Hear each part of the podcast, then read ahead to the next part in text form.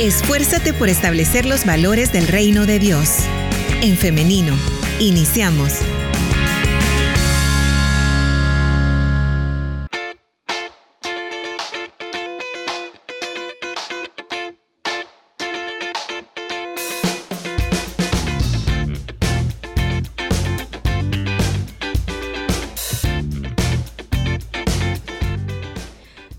Mañana con 51 minutos. 51 minutos pasan de las 9 de la mañana, ya casi las 10. Y nosotras ya estamos listas para dar inicio con la entrevista de esta mañana. Sin embargo, antes queremos saludar a todas aquellas personas que nos están sintonizando a través de nuestro Facebook Live. Bienvenidas y bienvenidos a esta entrevista, a este espacio que sabemos que será de provecho para todos nosotros. Vamos a aprender juntos en esta mañana.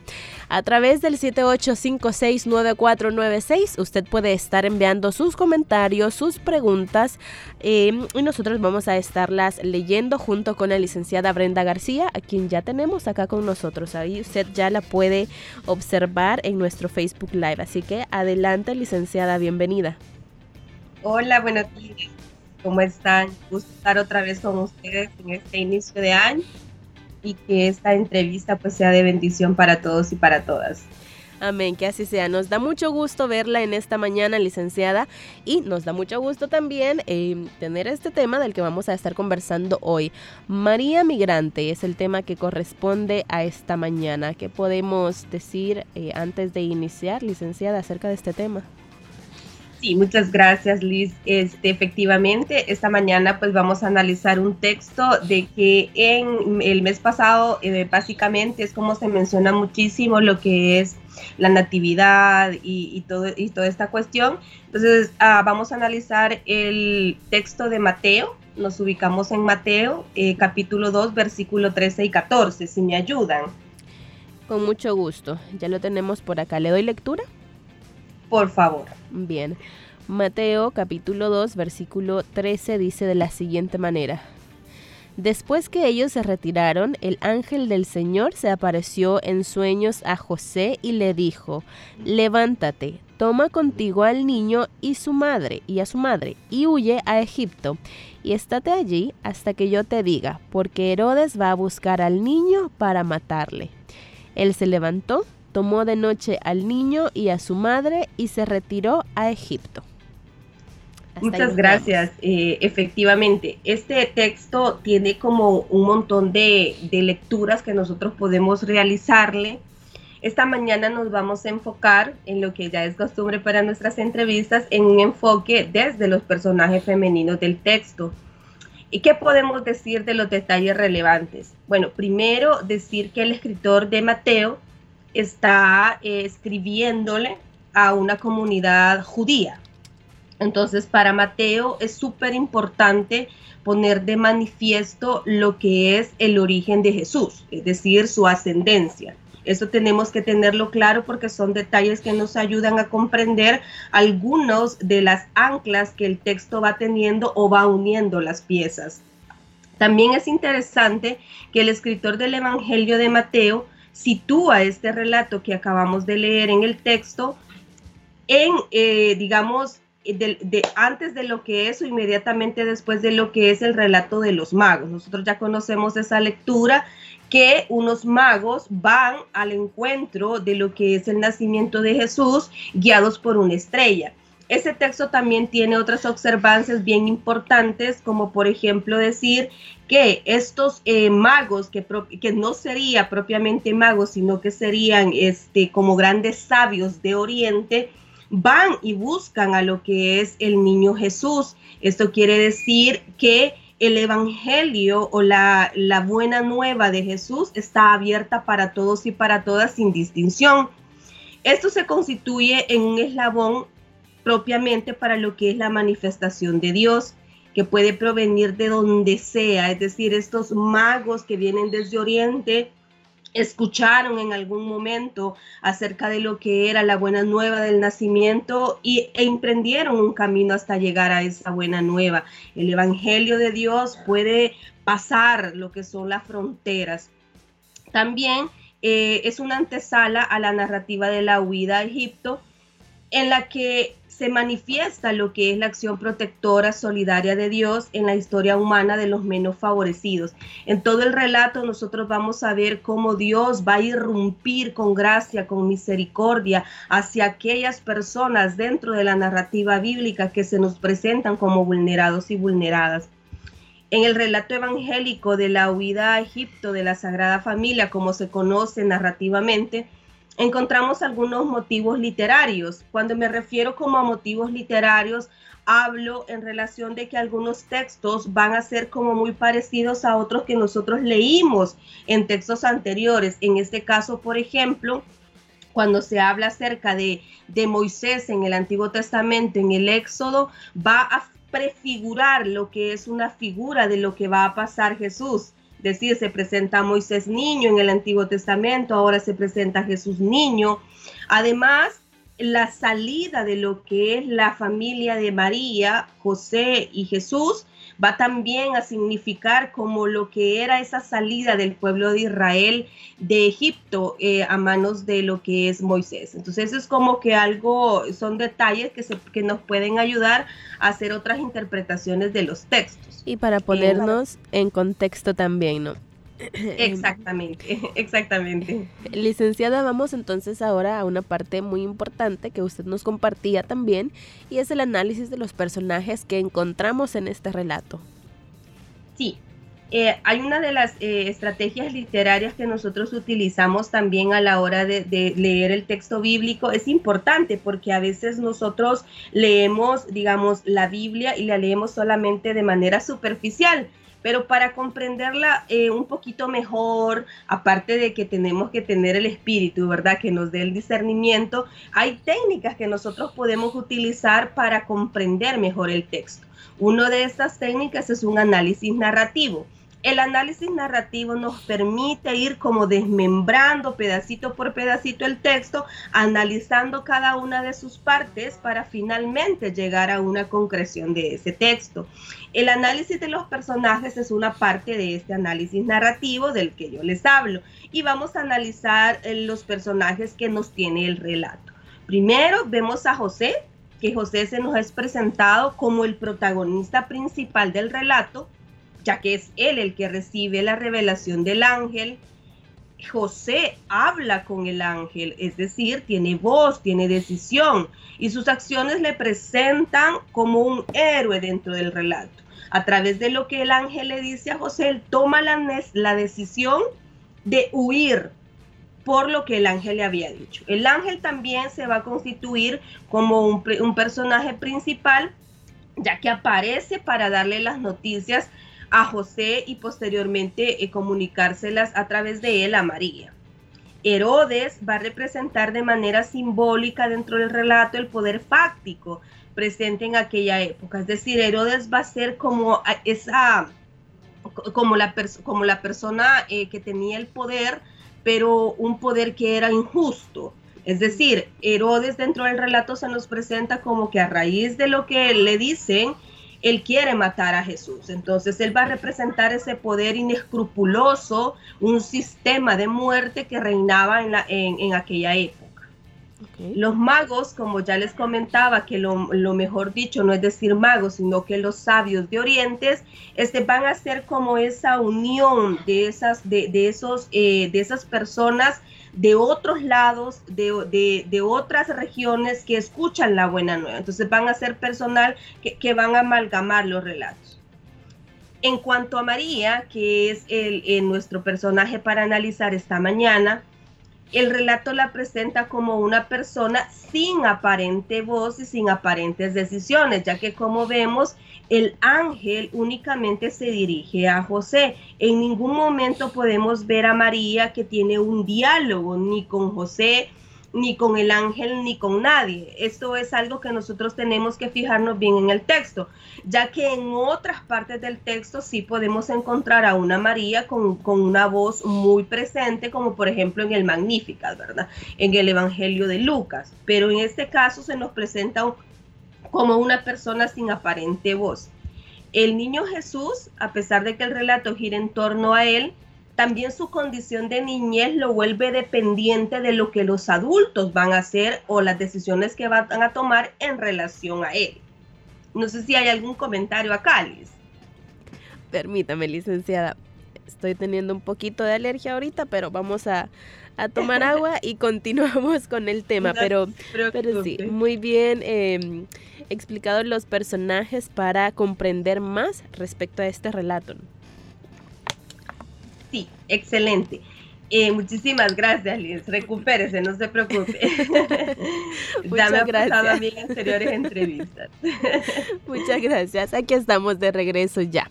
Eh, son cuestiones que pasan en vivo, pero eh, muy interesante este tema y continuamos. Eh, me parece interesante en específico esto de, de María, en cómo se nos presenta en este versículo, en esos dos versículos que leímos, ¿no? Sin embargo, el tema hoy principal es María Migrante, así que continuamos con ello. Excelente. Entonces, el análisis de los personajes nos permite ubicar la condición de cada uno de los personajes que tenemos en el texto, en el relato, en esta narrativa que nos presenta Mateo. Entonces vemos cómo la historia va a girar en torno principalmente al nacimiento de Jesús. Pero de Jesús vamos a ver un niño que por su condición de niñez también es como dependiente de las acciones de los adultos. María es una adulta, es la madre de Jesús. Entonces a María eh, no se le toma como mucho en cuenta en relación a decir qué va a pensar María, sino más bien es guiada en todo momento por, por José, por la acción de José. Entonces, para este relato de que tuvimos a bien hablar acerca de María, de María Migrante, por la razón de que el recién pasado 18 de diciembre se conmemora el Día Internacional de la Mujer Migrante. Entonces vamos a analizar el fenómeno de la migración del migrante paralelamente a lo que nos presenta el relato de Mateo de María. Entonces, para nadie es un secreto, Liz, estimada audiencia, que el fenómeno de la migración tiene un rostro femenino. Sin duda alguna, el fenómeno de la migración femenina es una realidad latente que afecta a toda Centroamérica, a toda Latinoamérica y también a países europeos. Es decir, a todo lo que es eh, un, sur global, hablamos. Este fenómeno migratorio no lo podemos eh, decir como esta es una causa específica, ya que es multicausal. Sin embargo, dentro de las eh, razones más evidentes que se han analizado y que dan vida al fenómeno están las siguientes. La primera, ir en busca de mejores condiciones de vida. Sin embargo, esta razón de buscar mejores condiciones de vida a las mujeres migrantes las deja en una total vulnerabilidad. Las mujeres pueden llegar a ser víctimas del jugoso negocio de la trata de personas, eh, las, se las llevan para realizar trabajos forzados, mal pagados, que lo que es la esclavitud moderna, entre ellos la prostitución. Migran además en gran cantidad de mujeres para huir de las distintas formas de violencia que afrontan o azotan a toda Centroamérica y Latinoamérica también. Las mujeres que migran no por voluntad propia, sino por decisión de otra persona. También es muy, eh, digamos, muy común que la pareja, el esposo o el padre, si la, si la mujer es soltera, decida migrar a Estados Unidos y consiguiente se llevan también a la, mujer. Muchas veces no se toma en cuenta mucho la, decisión de ellas, sino más bien son guiadas por una persona casi siempre que va a ser o el esposo o la pareja o el papá, se lleva a Estados Unidos. Como nosotros sabemos, el camino de la migración, esta travesía, ya sea regular o irregular, tiene connotaciones sociales, tiene connotaciones políticas, tiene connotaciones culturales fuertes para nosotros los centroamericanos y latinoamericanos. Este fenómeno en el caso de las mujeres es más latente porque tienden a sufrir mayor grado de explotación laboral mayor grado de lo que es también discriminación social y cultural y tienen la carga todavía, una carga más pesada, que una mujer que migra fuera de su país comúnmente deja hijos en su país de origen y tiene todavía un peso extra de pensar en la manutención de los hijos, la carga moral que se tiene de alejarse de los hijos, más todo lo que ya les comenté. Claro. y acá podemos ver también en el caso de eh, María este mismo fenómeno, licenciada. Sí, exactamente. Eh, eh, nosotros, si, tratamos de, leer paralelamente el relato que, nos presenta Mateo y el fenómeno de la migración femenina, podemos encontrar dentro de la figura de María a muchas mujeres que inician esta travesía Ahora es muy común también, Liz y querida audiencia, de que mujeres, la mayoría de mujeres que inician esa travesía de migración casi siempre irregular, lo hacen llevando a sus hijos menores de edad con ellas mismas. Esto es un riesgo mucho mayor para las mujeres. Ahora, acá hay unas implicaciones también que nosotros nos podemos preguntar, o sea, ¿es, es, correcto o no es correcto que, el tema del fenómeno de la migración, por qué se da el fenómeno de la migración? Eh, es, es eh, viene, o sea, históricamente, o cómo podemos analizar las fronteras invisibles que tenemos entre países y países porque no podemos disfrutar en nuestro país de esas condiciones favorables de vida que nos permitan desarrollarnos con dignidad en nuestros países. Son un montón de interrogantes que nosotros nos podemos preguntar a través de lo que nos presenta Mateo en esta narrativa. Entonces, dígame, Liz. Perdón, licenciada, sí, lo, nada más hacer una eh, acotación también a esto y es que esto también nos hace ver o nos desenmascara un problema que es estructural, no es sistémico y generalmente, como usted lo ha mencionado, casi siempre la que lo sufre eh, mucho más es la mujer por todas estas causas que usted nos ha comentado. Sí, sí, sí, por supuesto. Eh, y no solamente cuando la mujer decide emigrar por ella misma, en el otro caso de las mujeres que se quedan en los países de orígenes, mientras eh, la persona que les va como a proporcionar este, eh, las condiciones para, para, vivir dignamente se establecen, es que también entran en un ciclo este, de precariedades tremendo entonces, acá, y, culturalmente es a la mujer a la que se le adjudica lo que son las tareas del cuidado, las tareas de la casa. Entonces, todo esto, hay una ruptura eh, bien presente cuando la mujer es la que decide emigrar a otro país. Porque esta, estas condiciones en las que ella se desarrolla dentro del hogar, dentro de esas actividades de cuidado, dentro de esas actividades propias de, un sector, digamos, que hasta antes de la pandemia era como privado, eh, porque ya después que la pandemia, pues ese sector privado que era el hogar se volvió público, porque sí, llegaron las redes sociales, llegó la, llegó la iglesia doméstica, llegó este, el trabajo en casa, llegó también el estudio desde casa, entonces ese sector que era como privado ya no es privado, entonces es, ahora es público. Entonces, dentro de esto, la mujer que migra rompe lo que es también con estas actividades, eh, digamos, otorgadas a ellas eh, eh, generalmente.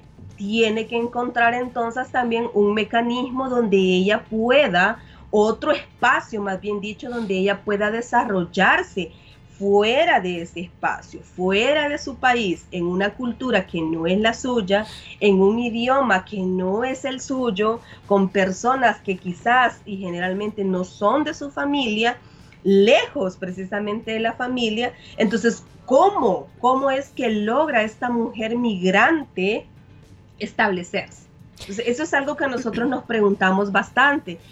Y el relato de María no nos dice todos esos aspectos. Sin embargo, nosotros en la lectura, en una lectura así un poquito cauciosa, una, lectura bien centrada, nos podemos pensar también.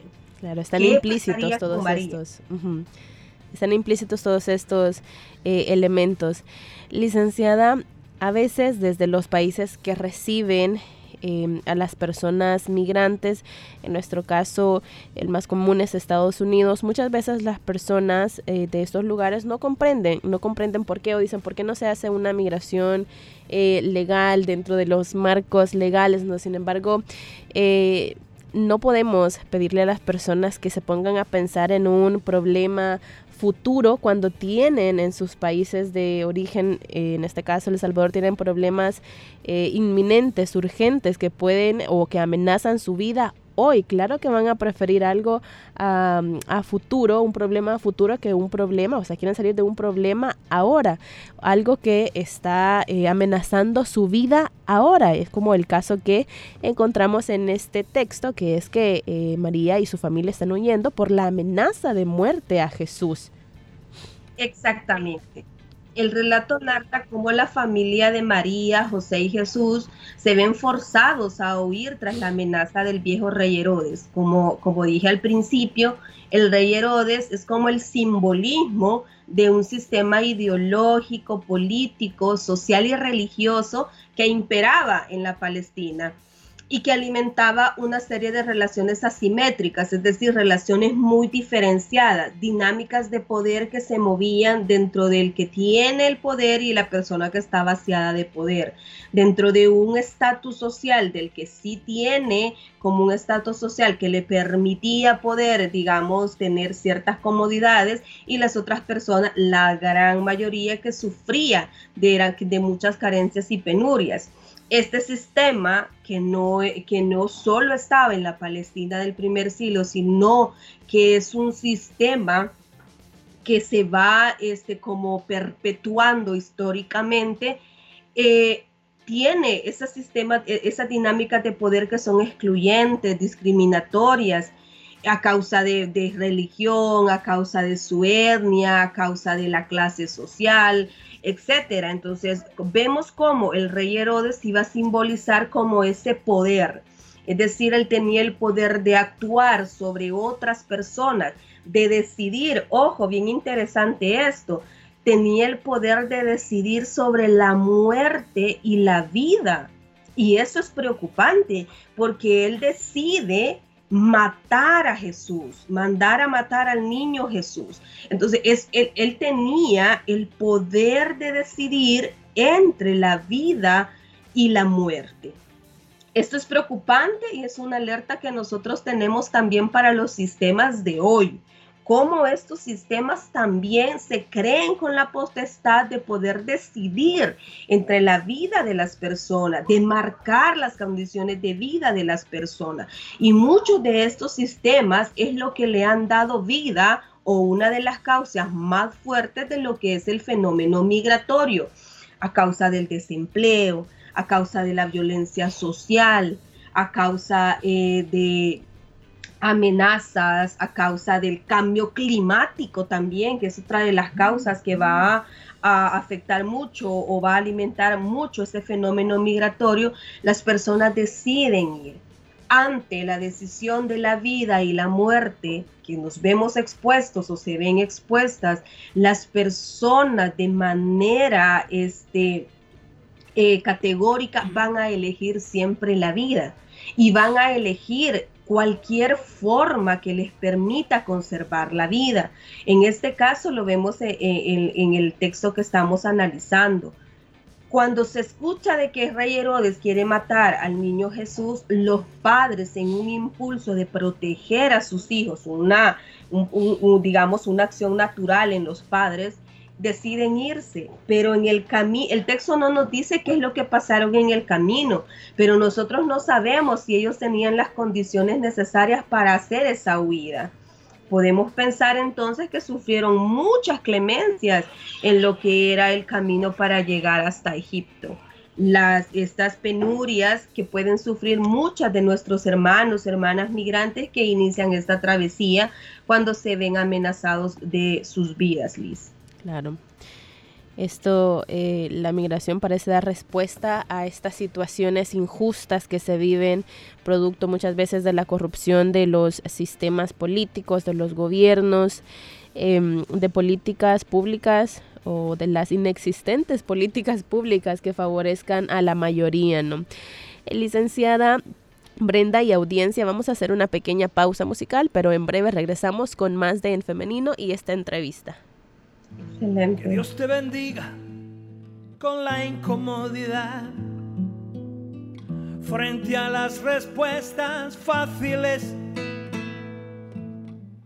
las medias verdades, las relaciones superficiales, para que seas capaz de profundizar dentro de tu corazón. Que Dios te bendiga con coraje frente a la injusticia, la opresión, la explotación de la gente para que puedas trabajar. Por la justicia, la libertad y la paz. Ay, que Dios te bendiga con lágrimas para derramarlas por aquellos que sufren dolor rechazo, hambre y guerra, para que seas capaz de extender tu mano, reconfortarlos y convertir su dolor en alegría. Y que Dios te bendiga con suficiente locura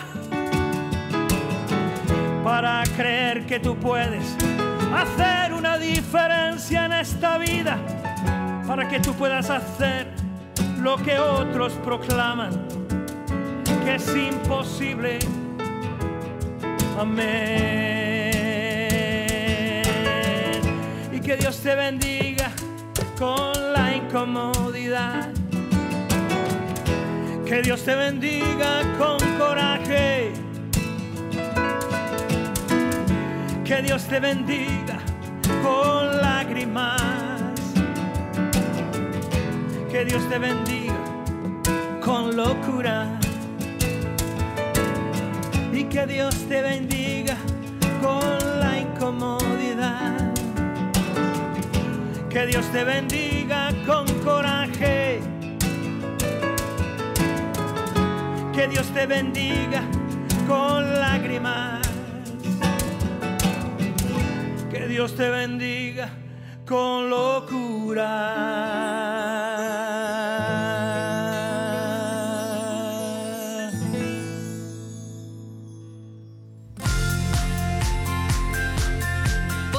De acuerdo en todo para que permanezcamos unidos.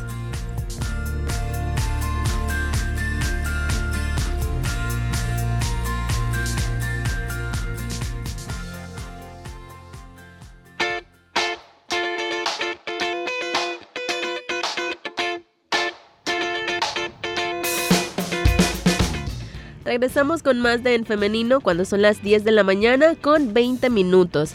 Estamos conversando con la licenciada Brenda García acerca de eh, la serie de mujeres de la Biblia y hoy hemos estado conversando acerca de María Migrante. Le damos la bienvenida nuevamente a la licenciada y continuamos con este tema tan importante. Sí, muchísimas gracias. La verdad es que es un tema este, bien actual que, que no se escapa a lo que es nuestras iglesias y nuestras comunidades de fe. Cualquier persona podría decirles, este, bueno, ¿y, qué tiene que ver la migración con la Biblia, con Dios, con todo esto? Y, bueno, a mí me encanta porque si nosotros vamos al texto bíblico, a toda la narrativa bíblica, es, empezando, este, bueno, en el Éxodo, que vamos a, ver como claramente y se ve plasmado este fenómeno migratorio, o sea, los principales personajes de la Biblia eran seres nómadas que andaban de un lado para otro al inicio. En, el, Antiguo, Testamento podemos ver este, muchos ejemplos de migración. Vemos el Éxodo, que es un claro ejemplo de migración. Vemos también en el Nuevo Testamento cómo, cómo se ve acá en el texto que estamos analizando de Mateo Luego tenemos un texto que también eh, me he dado el tiempito de analizar lo que es de Aquila, Aquila y Priscila, cómo se vuelven ellos después de ser migrantes hospedadores de otros migrantes. Entonces, eh, la verdad que es, muy rica la Biblia para poder analizar estos temas actual y de eso se trata precisamente, que nosotros como creyentes, nosotros interpretemos la realidad desde esa luz que nos da el texto bíblico, desde esa guía que nos permite el Espíritu Santo y sobre todo desde la voluntad de lo que es Dios en nuestras vidas. Licenciada, cuando hablamos de estos temas nos arriesgamos a que nos tilden de ser políticos, por ejemplo, porque estamos hablando de que las causas que llevan a, veces a familias enteras a, migrar son consecuencia directas de las malas decisiones, de las inexistentes políticas públicas en beneficio de las personas. Entonces, eh, también me parece que es importante que como cristianos, y en este caso en específico como mujeres aún más, que es eh, el tema que nos atañe en esta mañana, de por qué las mujeres debemos interesarnos aún más por estos temas. Sí, por supuesto. Y creo que también vale la pena aclarar, Liz, importantísimo lo que usted acota de en relación a, cómo se puede malinterpretar como una opinión política. Porque, eh, bueno, cuando hablamos de, algo político no es que estemos hablando de político partidario, es decir, nosotros no le estamos haciendo alusión a nada, a ninguna bandera, a ningún color, a ninguna persona, a nadie. Hablamos de político en cuanto político se entiende como un ser humano que toma decisiones. Eso es una acción política. Entonces, a eso es que nosotros nos referimos básicamente en, cuando hacemos estas interpretaciones. Claro, porque se podría decir, bueno, ¿qué sentido tiene estar hablando de esto? ¿Qué relación tiene em, con la Biblia, lo que usted mencionaba, ¿no? ¿Está Dios de verdad también en este tipo de temas que podrían interpretarse como, y lo digo entre comillas, así como políticos? ¿Está Dios también en esto? ¿A Dios le interesan las mujeres migrantes? Oh, sí, sí, súper, súper bien este, esas, esas interrogantes, porque definitivamente hay, una, hay algo súper claro en el texto bíblico, en toda la narrativa bíblica. Dios tiene una opción preferencial y esa opción preferencial es por los vulnerados de la historia. Los vulnerados de la historia son aquellas personas que no gozan de las mismas condiciones de otras personas que sí tienen ciertos privilegios. Entonces, en este caso hablamos de las mujeres migrantes en cuanto emprenden con necesidad o a través de la necesidad una travesía que a veces les cuesta la vida, que en el mayor de los casos les cuesta la vida, que durante el campo, yo no sé si usted ha escuchado esto, pero es importante retraerlo aquí a la palestra de que la mayoría de mujeres que, que emprenden esa travesía de migración irregular, la primera acción que hacen es ponerse una inyección anticonceptiva. ¿Por qué, Liz? Porque ya culturalmente y socialmente se ha normalizado que a las mujeres que están en tránsito migratorio entre los países de Guatemala o México, hablando de, por ejemplo, de nosotros las salvadoreñas, pueden en su mayoría ser víctimas de una violación. Y eso es muy grave. Sabiendo estas condiciones, las mujeres deciden emprender esa travesía. Y eso habla de una multiplicidad de causas que la orillan a tomar esta decisión. Creo que es importante como, como cristianos, como creyentes, que nosotros tomemos en cuenta estos temas por los que la iglesia también está atravesando.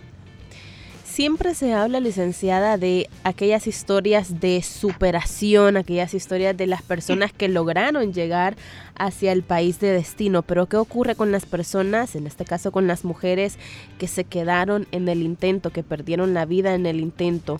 ¿Cómo podemos también eh, preservar la memoria de estas mujeres? Sí, muchas gracias. Eh, eh, a mí esta, esta parte a mí me, me afecta mucho en el sentido de de que sí, o sea, si nosotros vamos a, las estadísticas y vamos a encontrarnos con grandes cantidades de mujeres que perecieron en el intento de llegar a lo que al mal llamado sueño americano, ¿verdad? Eh, muchas mujeres que abandonaron su hogar, que abandonaron su familia y que no lograron llegar, que en el camino o les pasó algo es decir, provocado o las mismas condiciones ambientales naturales no permiten la migración irregular para que puedan llevar. Y casi siempre nosotros hablamos de aquellas personas que si logran culminar ese sueño. Y qué bueno, y qué bueno, creo que en todo momento. Y, hay, un, hay un texto, un pequeño poema que yo tengo en relación al tema de migración, en el que yo menciono de que lo único que les acompaña a estas mujeres migrantes es el Jesús en la boca y eso de manera eh, muy, pero muy literal. O sea, nos emprendemos esa, esa travesía con ese Jesús en la boca, es decir, que me ayude, por favor. Es lo único que nosotros llevamos. Las personas que lo llegan sí lo pueden decir en voz viva, pero muchas mujeres que perecen en el intento son olvidadas, esas historias son invisibilizadas, no las tomamos en cuenta. Solo es historia de, eh, de superación, pero no de aquella persona que murió en el intento, pensando en la persona y más pensando en la familia, en los hijos, en el esposo, en los padres. Entonces, creo que es importante también que preservemos esa memoria de a todos aquellos, y no solo de mujeres, sino de también varones, niños, niñas, que lastimosamente se quedan en el camino del mal llamado sueño americano. Este Ante esta adelante, adelante, licenciada. ante esta realidad eh, eh, que podemos ver y, que afecta y que nos debería de interpelar, no solo como eh, cristianos, sino como seres humanos, tenemos un rayito de esperanza. Podemos creer y nosotros creemos que el Dios de la vida está presente en todas las realidades de estas personas, aún en los momentos en que se pensaría que no lo está y este quizás sería mi mensaje para esta mañana, para todas aquellas personas que en algún momento han sentido abandonados de, la mano de Dios, que han sentido de que ya no está y que no hay solución. Pues esta mañana nosotros les decimos que sí, que el Dios de la vida está presente en todo momento, aún en aquellos momentos en que creeríamos que no está, en, en, aún en aquellos momentos en que nos sentimos desolados, abandonados, atribulados. Dios está con nosotros y hace irrupción en nuestra historia personal, en la historia humana. En el caso de estas mujeres migrantes que perecen en el camino, que, son, que esas historias son invisibilizadas, el Dios de la vida se presenta a través de esa memoria histórica por la cual hoy nosotros las recordamos. Que esta entrevista de esta mañana sirva para recordar el camino de muchas hermanas nuestras, de muchas amigas nuestras, de muchas conocidas nuestras que perecieron en el camino, en la búsqueda de mejores condiciones de vida. Esta memoria histórica que, es la invitación de esta mañana nos debe llevar también como comunidades de fe, como, como personas, como familias, como instituciones a buscar transformación la transformación de estos sistemas de muerte que causan miles de víctimas. Estos sistemas de muerte, como usted lo dice bien, Liz, estas políticas inexistentes en las que nos vemos forzados a tomar decisiones este, que muchas veces nos van a costar la vida. Amén. De acuerdo con ello, licenciada. Quisiera también ir finalizando este programa con un comentario que nos hacen a través de nuestro Facebook Live. Daisy García Funes nos dice, es interesante, vemos que la migración ha sido siempre eh, un problema, no es un problema nuevo, ya sea por A o B motivo, siempre ha estado ahí. De igual manera, a través de nuestro WhatsApp nos comparten y nuevamente, como siempre yo se los digo en cada oportunidad que tenemos en el programa, gracias por compartirnos sus testimonios de vida. A veces son muy fuertes y estoy segura que eh, es difícil contarlos, pero por eso les agradecemos por ser valientes y compartirlos con nosotros. Por acá tenemos una eh, opinión, nos comentan, eh, no se preocupen, no vamos a decir su nombre, nos dice por acá, pero nos dice que sí, es cierto lo que dice la licenciada invitada al programa. Las mujeres sufrimos mucho cuando llegamos. Yo, por ejemplo, a Estados Unidos no sabía el idioma, no conocía a nadie y pasé por una depresión profunda. Pasé ocho meses ahorrando para poder llevarme a mis hijas. Las mandé a traer de El Salvador para acá. Gracias a Dios lo pude lograr, pero es muy difícil. Muchas gracias por esta opinión. Valoramos mucho que ustedes compartan con nosotros. Bueno, licenciada. ¿Qué, decir acerca de eso? Muchísimas gracias. Eh, qué, qué, bonito escuchar que, que, realmente esta entrevista que nosotros tenemos este, pues llega, llega a otros rincones y llega a las historias este, de otras personas. Eh, muchísimas gracias por contarlo. Eh, yo para finalizar solamente quiero decir que, que, debemos ser conscientes que estas historias no contadas, invisibilizadas de las mujeres migrantes no son realidades ajenas a nosotros, sino realidades que nos atraviesan a todos y a todas. Como personas creyentes, como cristianos y cristianas, debemos ser copartícipe del sueño de Dios para la humanidad y procurar la solidaridad, la hermandad, el amor, la paz y la justicia. Así nosotros estaríamos creando reino de Dios, el reino de Dios que esperamos que llegue a todos los rincones en esta mañana. Mil gracias por la oportunidad de compartir con ustedes, con la audiencia. Para mí es una bendición tremenda. Así es que muchísimas gracias, un abrazo grandote para todos y para todas. Amén. Muchas gracias para usted también, licenciada. Ha sido un gusto que nos haya acompañado en este espacio de entrevista con un tema tan importante, tan urgente que, como usted dice, nos atraviesa a todos. Le deseamos que tenga un feliz día y un feliz fin de semana. Bendiciones.